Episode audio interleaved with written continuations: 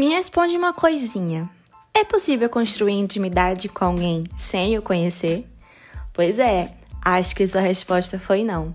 Pois bem, no mundo cristão não é diferente. Precisamos primeiramente buscar conhecer a Deus e toda a sua trindade. E a intimidade com ele vem como consequência. Mas você deve estar se perguntando: como conhecê-lo? É fácil.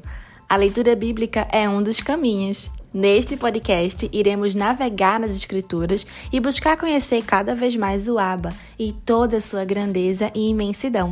E aí, vamos navegar? Te espero por aqui mais vezes. Eu sou Ana Luísa e esse é o podcast Discutindo Bíblia.